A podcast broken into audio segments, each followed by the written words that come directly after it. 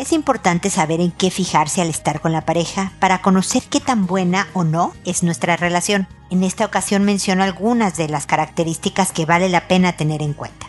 Esto es, pregúntale a Mónica.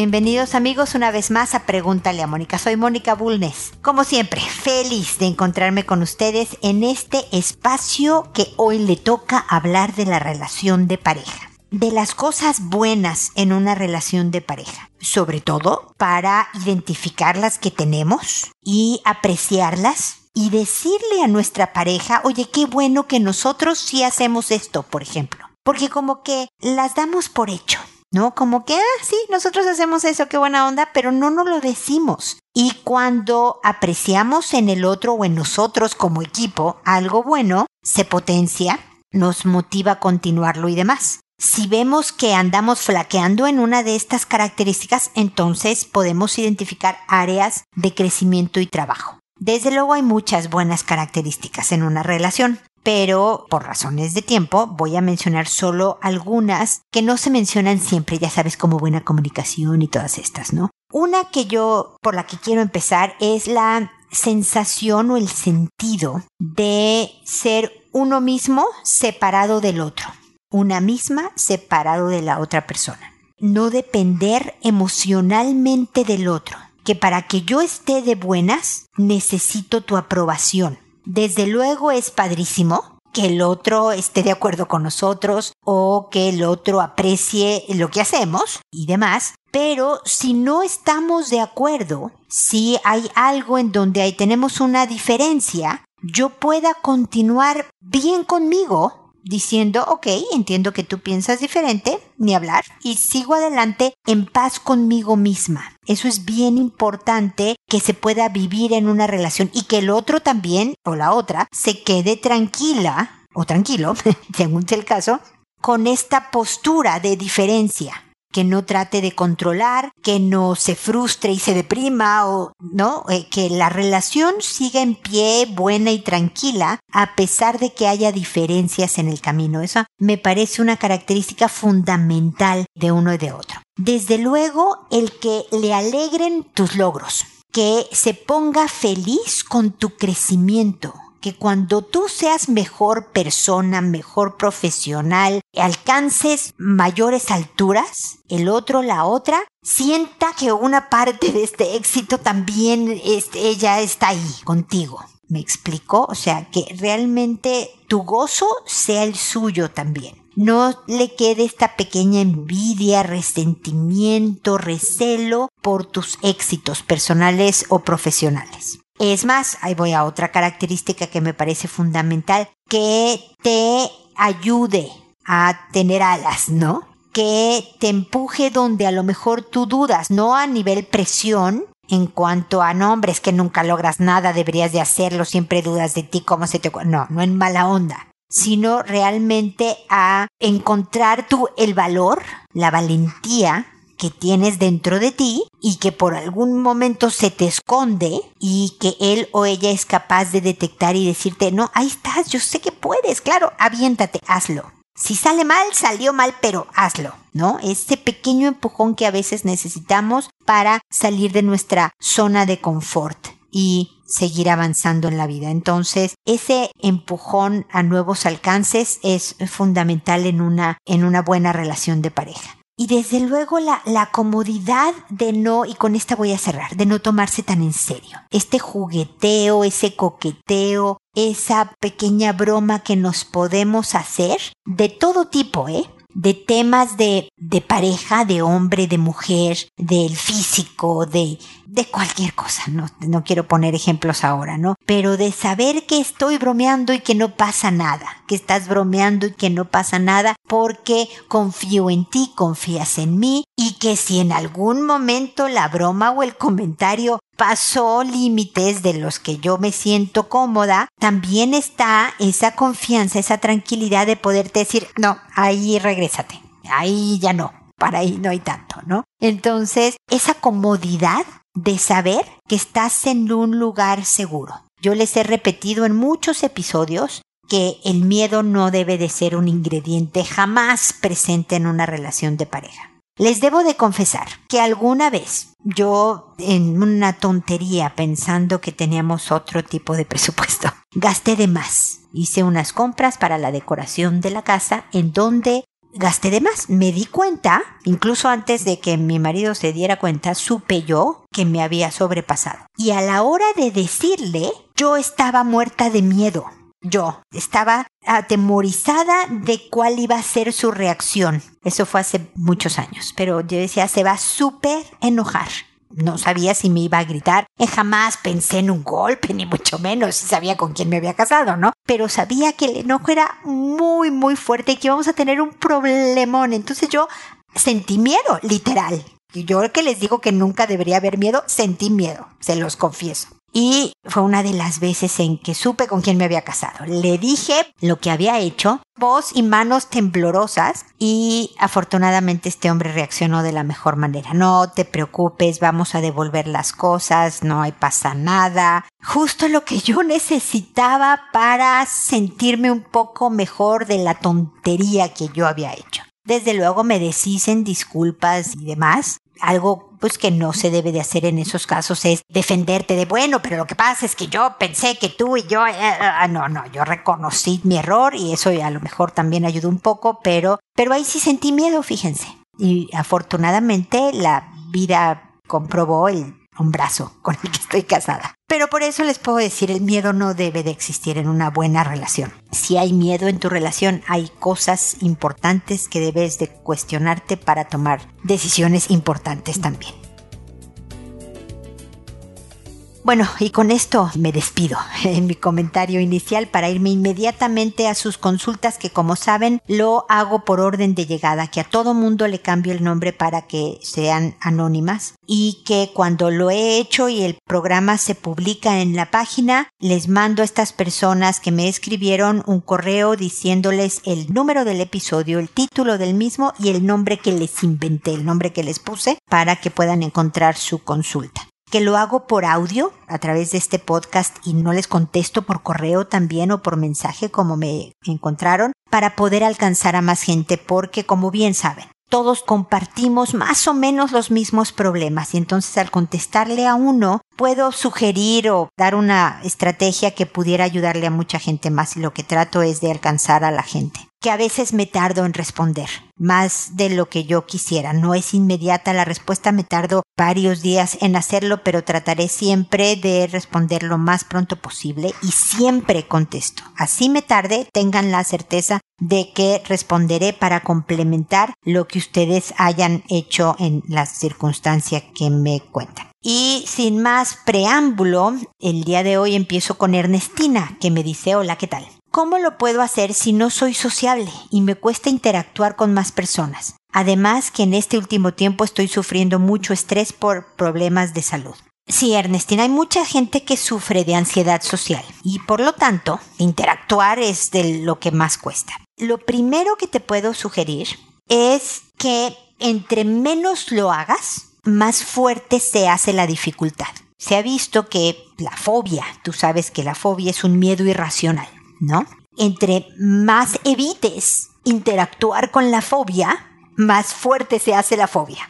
Habrás oído que dicen por ahí que cuando te caigas de un caballo, lo primero que tienes que hacer es subirte inmediatamente al caballo otra vez, porque si no, nunca jamás te vuelves a subir al caballo. Es por eso. Entonces, lo que trates, lo primero que te sugiero es que no dejes de tratar de interactuar socialmente. Es decir, hazte presente. Nada más ve, participa. Si ahorita por pandemia y por cuidados no sé de qué país seas, ni nada, pero si es por pantalla, si es un Zoom, ¿no? Si se juntan virtualmente o si es presencialmente, participa. Una buena manera de romper el hielo, hace cuenta que ves un grupito de personas, tú te acercas al grupito, puedes no hablar. Primero, una forma de ir venciendo fobias, no estoy diciendo que tú tengas fobia social ni mucho menos, ¿no? Dices que te cuesta, no es que lo evites por completo pero para que no se convierta en fobia, ¿no? Entonces, una, una forma de, de vencer estos miedos es hacerlo gradual, en pasitos pequeños. Entonces, por eso el primer paso es estar presente. es asistir a la fiesta, al evento social. El segundo es acercarte a un grupo de personas y estar ahí escuchando la conversación. Y si se ríen, te ríes. Y si dicen algo interesante, mueves la cabeza como diciendo que sí o haces el gesto que venga al caso, etcétera, etcétera. Otra forma es hacer preguntas. A la gente más extrovertida, a la que no tiene ningún problema de socializar, porque tú habrás visto que hay gente que es florerito, como dicen acá en Chile, ¿no? Le gusta ser el centro de atención y hablar y hablar. A esas personas les gusta mucho hablar de ellas mismas. Y no es un defecto, ¿eh? no estoy criticándolas, es una característica de personalidad como tú que tu característica de personalidad es interactuar menos. Tú tienes una característica de personalidad, los otros tienen otra, punto. Aquí no hay ni bien ni mal. Pero esas personas como les gusta y se le facilita hablar de ellas o de otros temas, pregunta. Oye, y entonces tú eres de... Te voy a decir yo que estoy viviendo en Santiago, soy mexicana, ¿no? O puedes, suponte que yo estoy en el grupito de gente, si me oyes hablar. Y puedes decir, oye, ¿y tu acento de dónde es, eh? Ah, pues mira, soy mexicana. Ah, mira. ¿Y cuánto tiempo llevas viviendo en Chile? Ah, pues fíjate que tengo casi 15 años, que es lo que llevo, imagínate, viviendo en Chile, Ernestina. ¿Me explico entonces? Y ya, a lo mejor con esas dos preguntas, fiu, ya cumpliste, ¿no? Ya no me, no me pidas más, Mónica, hasta aquí llegué el día de hoy. O a lo mejor se da una muy buena conversación entre tú y yo ay, sí, y, te ha gustado, o el cómo te ha ido, me puedes hacer más preguntas, o yo te empiezo a preguntar a ti, o a lo mejor hasta ahí llegaste. Y si te empiezas a sentir muy incómoda, puedes decir, espérame, voy por, voy al baño y te vas del grupito y se acabó. Tú puedes dosificar la cantidad social que puedes manejar. Y está perfecto, Ernestina. Todos tenemos derecho a dosificar nuestra sociabilización. Y si yo aguanto perfectamente dos horas de fiesta, voy dos horas y la paso muy bien y luego me voy. Y al que le guste, le gustó perfecto. Y a lo mejor resulta que la primera vez empiezas media hora y luego resulta que terminas quedándote cuatro horas. Y habrá veces de cuatro horas, y habrá veces de 15 minutos y demás. Hazlo poco a poquito y no te presiones, ni digas que mal que no hablé en toda la noche o qué mal que me fui a los media hora.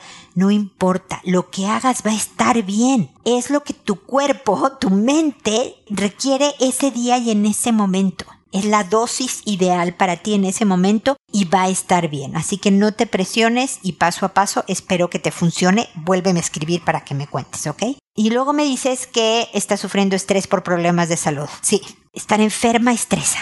Y el estrés te enferma. Imagínate nada más qué horrible círculo vicioso. Entonces, es otra forma de, de perdonarte tener problemas de salud, Ernestina. Porque a veces nos enoja ser, lo voy a decir en mexicano, chafa, ser de baja calidad física en un momento dado. Te lo dice alguien que nació chafa. Resulta que no sé qué pasó durante el embarazo de mi mamá, que yo tengo bastantes defectos de nacimiento, te voy a decir. Mi madre se disculpaba, la linda de ella, como si ella hubiera podido controlarlo, pero entonces sí, yo me he enojado conmigo misma por tener problemas de salud. O porque te duele, entonces te estresa el dolor, o porque gastas en medicinas o en tratamientos o en estudios, eso es estresante. Entonces es bien importante, Ernestina, que procures hacer cosas que incrementen tus hormonas del bienestar. Resulta que el estrés son hormonas, un tipo de hormonas, adrenalina, cortisol, norepinefrina, una serie de hormonas. Y las del bienestar son otras hormonas, dopamina, endorfinas, etc. ¿Ok? Entonces tú tienes que hacer actividades que promuevan estas otras hormonas para compensar los efectos de las del estrés. ¿ok? Entonces tienes que buscarte un pasatiempo y practicarlo. Tienes que estar con la amiga o las amigas que realmente te divierten y la pasas bien o con la hermana con la que platicas a gusto. Tienes que hacerte ratitos de, ay, voy a ver un poco mi serie o el libro que estoy leyendo y me voy a hacer mi bebida favorita o mi café más rico o el té que me gusta tomar o el refresco que me gusta tomar y la voy a pasar bien un ratito. O sea, te vas a papachar, Ernestina, y le vas a decir a tu cabeza, me estoy apapachando. Y eso va a ayudar a que las hormonas del bienestar invadan tu cuerpo por un ratito y compensen un poco del estrés que te provoca los problemas de salud. Espero que mientras tanto estés con doctores o en tratamiento o algo que ayude a que te alivies pronto. No sé qué traigas. ¿no? De manera que este estrés por problemas de salud también sea pasajero. Espero que no sea nada crónico porque eso no es divertido. Pero también se puede vivir con cosas crónicas y pasarla bien. No tan bien como alguien saludable, sí te lo puedo garantizar, pero se la puede pasar bien. Así que quédate conmigo, Ernestina. Es decir, sígueme escribiendo, déjame acompañarte para apoyarte en la etapa de vida que estás eh, viviendo y, ayudarte a estar mejor. Te recomiendo que empieces a oír los podcasts. Tú verás que en el título hablo de relación de pareja y a veces de hijos y tú me digas, pero yo ni hijos tenga. No importa el título y de lo que hable al principio, siempre respondo después preguntas que hablan de principios de vida que le puede servir a una mamá para aplicarla en la educación de su hijo, o le puede servir a alguien soltero para aplicarla en su vida personal, o a alguien que está trabajando para aplicarla con sus compañeros de trabajo, o lo que sea. ¿Me explico? Son principios de vida. Así que yo espero que en cada episodio encuentres información que te ayude de ahora en adelante. Así que bueno, espero de verdad que sigamos en contacto. Ahora es Felipa la que me dice, tengo 47 años, soy soltera, trabajo y he adoptado una pequeña de 7 años. La niña proviene de una familia disfuncional que fue formada por cinco hermanitos. Un niño, una niña de 4 años, la niña de 7, niña de 10 y la mayor de 13. Ninguno sabe leer. Sus padres los abandonaron y los dejaron a cargo de una señora de mayor edad, la cual trabaja en quehaceres del hogar junto con la hermana de 13 años, la mayor. Por dicha labor los hermanos chicos se quedaban en casa encerrados. Algunas veces no tenían que comer, otras solo daba una comida. Debido al poco recurso económico que puede ofrecer la señora mayor que los cuida, donó al niño más pequeño de cuatro años. Posteriormente a mí me ofreció a la niña de siete, con la cual ya tengo cuatro meses de su adopción. Obviamente la niña no ha tenido una educación dedicada y ha querido brindarle una casa, educación y cariño. Fácil no ha sido ya que la niña le gusta mucho jugar, esconder cosas y fácilmente se distrae. No le gusta el estudio y hay veces que no sé cómo encauzarla por el camino del estudio normal al aprendizaje de un niño de su edad. ¿Qué técnicas aplicar? Pienso que es porque la niña la adopté ya mayor, con cosas aprendidas y es muy diferente empezar con un niño de brazos. Algo que hoy me causa inquietud es que la niña me ha pedido la lleve a ver a una de sus hermanitas ya que la extraña. A este punto existe mi temor que al ver a su hermanita ya no quiera regresar conmigo y me siento culpable porque al adoptarla perdió ahora a su hermanita, ya que antes perdió a su mamá que los abandonó. ¿Qué se puede hacer ante esta inquietud? Creo no se puede obligar a la niña a quedarse, pero tampoco a no ver a su hermana. Como información adicional te cuento que al salir del trabajo dedico el tiempo a obtener las tareas de estudio, formación y recreación de la niña. Existe un tiempo limitado por mi profesión, por lo que algunas veces me apoya una de mis sobrinas mientras yo trabajo. Confiada en tu generosidad ponemos en tus manos este caso, donde se tiene el enorme deseo de sacarla adelante para hacer de una niña una gran persona y teniendo en cuenta que nuestros días de tiempo es limitada para mujeres profesionales que trabajan. Admirada por tu labor y agradecida nuevamente por tu ayuda. No, Felipa, la impresionantemente admirada soy yo. Primero por la señora mayor que agarró a todos estos niñitos con apenas recursos para subsistir ella. O sea, impresionante. Yo sé que no tenía casi ni para darles de comer, pero no cualquiera de repente agarra cinco niñitos que han sido abandonados por sus papás. Así que ella es la primer héroe, pero tú eres impresionante. Agarraste esta pequeñita para rescatarla y de verdad salvarle literal la vida. Lo primero es jurarte mi admiración por haber hecho esto. Y espero volverme tu asesora ser tu psicóloga familiar de compañía, de manera que a partir de ahora, con esta pequeña de 7 años, tú seas la madre y yo te apoye en temas de educación y formación de tal manera que la hagas esta persona extraordinaria que quieres hacer de ella. Qué maravilla. La verdad es que me parece increíble. Vámonos por partes. En cuatro meses no vas a hacer milagros, mujer, sé paciente. Así la hubieras tenido de brazos, ibas a tener problemas para el estudio, para que haga la tarea, para que limpie su cuarto, porque va a ser una niñita normal. Es posible que por las carencias que haya tenido esconda cosas, no sepa bien cómo es la movida todavía. Te recomiendo lo mismo que le recomendé a Ernestina, porque ahí hay en los 1125 episodios anteriores a este, 15 años de información que tengo en los episodios del podcast Pregúntale a Mónica, no tiene ningún costo suscribirse a mi podcast. Puedes descargar los episodios gratuitamente para escucharlos sin usar tus datos y oírlos cuantas veces quieras o pasárselos a alguien más y luego borrarlos para que no ocupe memoria, lo que tú quieras hacer con ellos. Ahí hay muchísima información sobre, entre otras cosas, educación de hijos verás información repetida, pero a veces a base de repetir uno va internalizando los principios. Entonces ahí te los dejo, espero que te puedan ayudar.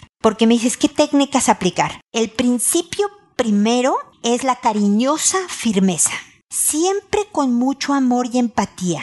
Que cuando la tarea sea engorrosa, el cuaderno, repetir una lección, sentarse a estudiar, le diga sí, ya sé, ay, ya sé qué lata, pero mira, te traje este juguito. Al terminar, ¿qué te parece si coloreamos tú y yo? Me explico, o sea, como que dentro de la empatía de sí, estoy contigo de que esto no es divertido, la, le das la firmeza de, pero lo tienes que hacer, querida. Bienvenida a tu infierno. Siempre he dicho que yo le decía a mis hijos, eh, de broma, desde luego, que esta es la vida de todos. Hay veces que no queremos hacer cosas que tenemos que hacer, ¿no? Pero cariñosamente y la acompañas a los siete años y sobre todo en una vida tan desestructurada y con tantas pérdidas que ella ha vivido, va a requerir de mucha paciencia para que poco a poco se vaya poniendo en, las reglas y los límites necesarios para tener, deja tu orden y disciplina en su vida, también la sensación de seguridad y tranquilidad que un niño de esa edad necesita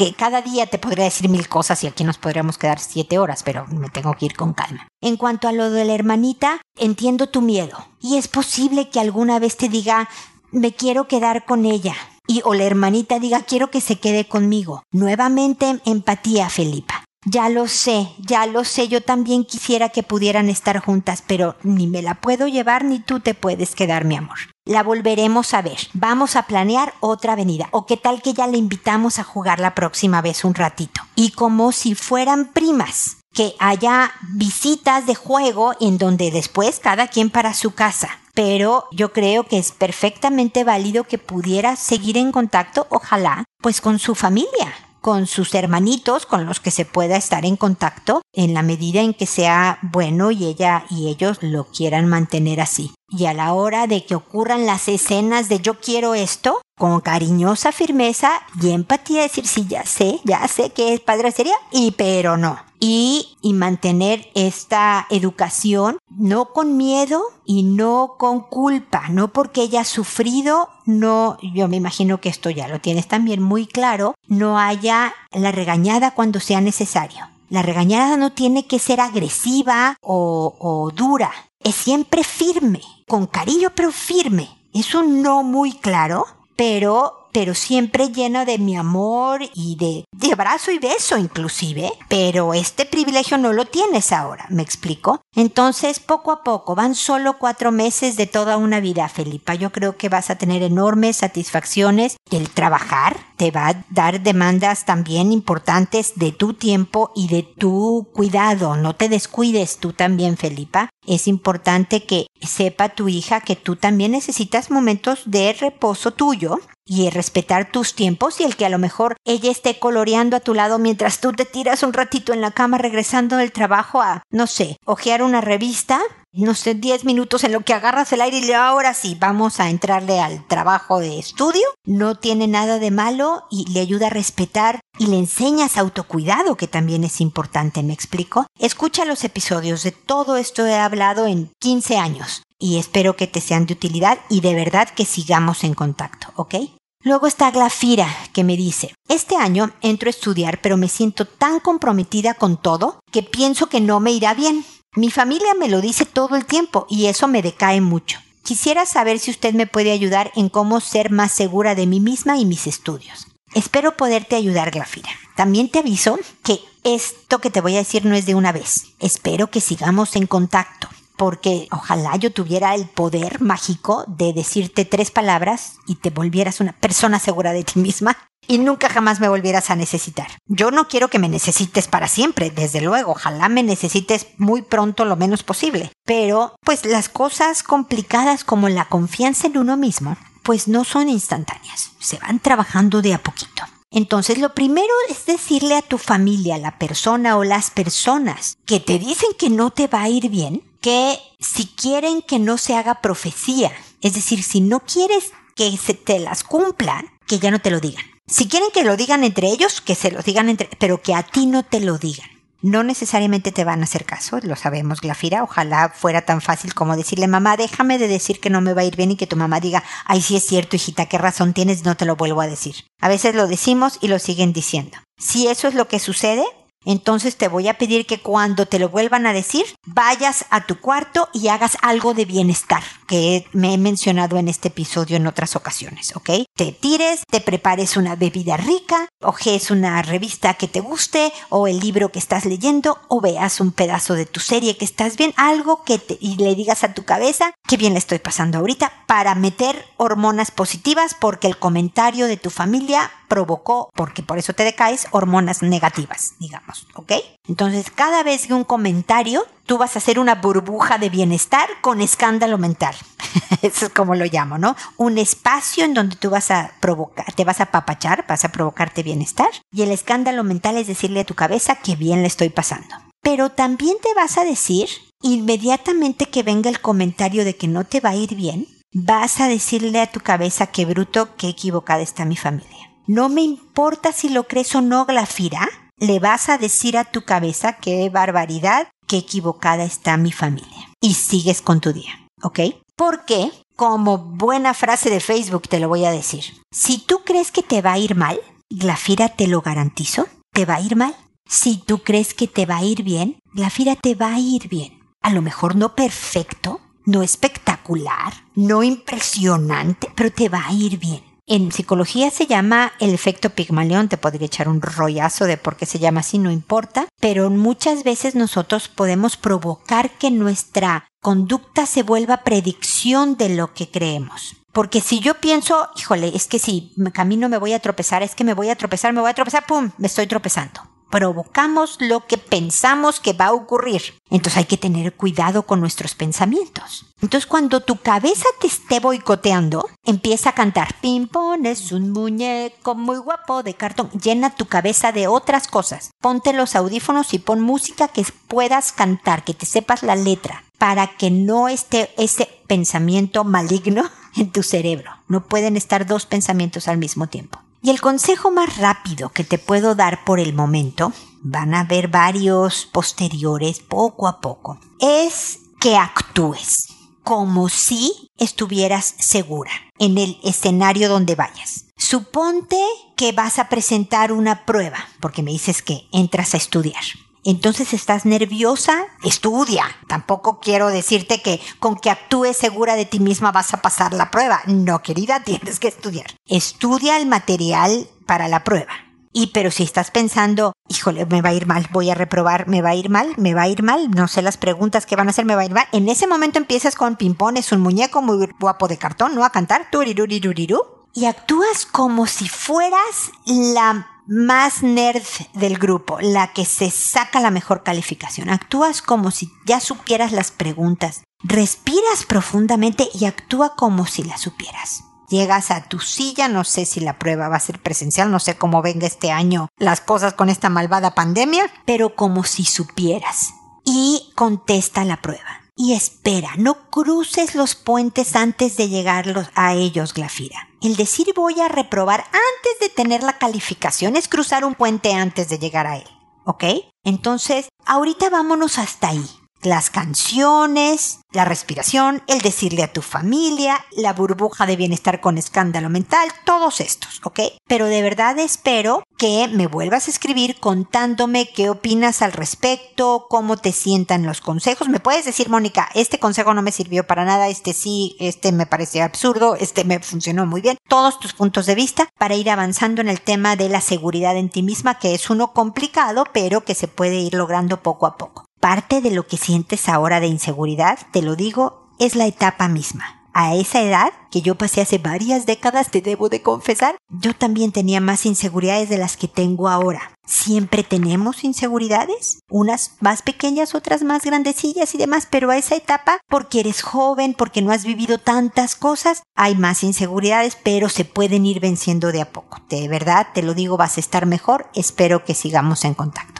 Huberta me dice, hola Mónica, tengo una preocupación con mi niña de 11. Nos confesó llorando inconsolablemente que había hecho algo muy malo, que ya no podía más, y era que había besado varios besos con una niña hacía más de un año en la escuela, y que después lo había hecho con otra, en el otro grado. La primera vez que dijo que la primera se lo había pedido, pero que luego lo hacían en ocasiones porque se lo pedía ella o se lo pedía la otra, pero ya en el otro grado se lo pedía ella o la otra niña. Le dije que le agradecíamos mucho que nos contara, que ahora se sentía mejor ya que ella sabía que había realizado acciones inapropiadas y que se arrepentía. No sé cómo tomar las cosas de ahora en adelante. Mi esposo dice que la llevemos al psicólogo. Todo esto sucedió a medianoche cuando nos despertó.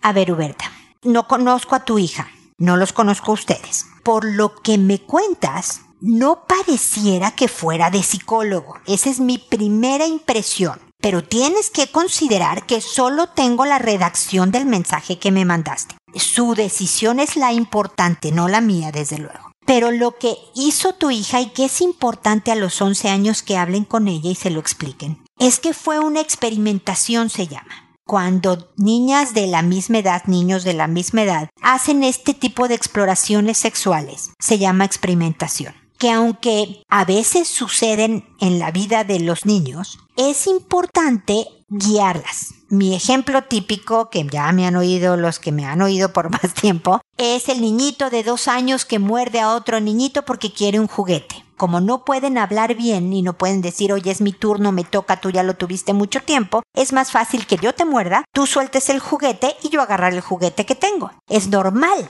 es propio de la etapa pero no por eso voy a dejar que mi hijo esté mordiendo a diestra y siniestra para obtener lo que quiere. Lo tengo que guiar. De la misma manera, hay que explicarle a tu hija por qué es propio de la etapa. Está en la pubertad, hay impulsos sexuales, hay curiosidad, pero entonces hay que decirle por qué hay que esperar, por qué no se hace a los 11 años, por qué no es bueno adelantar etapas, Mira lo que le provocó, una carga de culpas, de arrepentimientos, que además tenía un año la pobrecita cargando. La excelente noticia, Huberta, que te debo de decir, es que se acercó a ustedes. Eso habla de una buena relación con ustedes, de padres e hija. Y eso también, como decía yo al principio del programa hablando de la relación de pareja, pero hay que decirle, hija, gracias porque nos tuviste la confianza, creo que se lo dijeron, estoy segura, pero y espero que sepas que no hay bronca, que nos puedes venir a contar cualquier tema, que aquí estamos, que lo averiguaremos o nos lo solucionaremos juntos.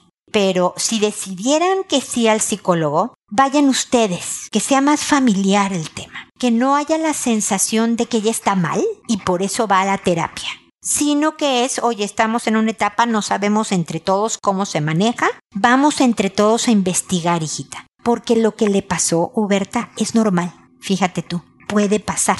Como puede no pasar, como hay niños de dos años que no muerden para agarrar un juguete, ¿me explico? Es normal, no es una rara que hizo una cosa extraña, pero sí requiere de dirección, sí requiere de formación. Entonces, yo espero que eso la tranquilice, porque yo creo que lleva un año sintiéndose como, como dañada, como la mala. Y eso es peor que los besos que le dio a la compañerita. ¿Me explico? Cuando tenga, ahorita tiene 11, cuando tenga 31, no va a ser una cosa significativa en su vida cuando fue bien manejado Huberta. Así que espero haberles dado la respuesta que estaban buscando. Por favor, escríbeme y coméntame si me faltó algo que tuvieran duda. Espero que sigamos en contacto para lo que puedan necesitar. Gracias por haberme escrito y espero amigos que nos volvamos a encontrar en un episodio más de Pregúntale a Mónica. Y recuerda, siempre decide ser amable. Hasta pronto.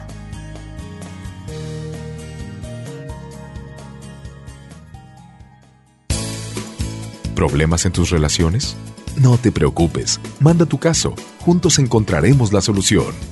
www.preguntaleamónica.com Recuerda que tu familia es lo más importante.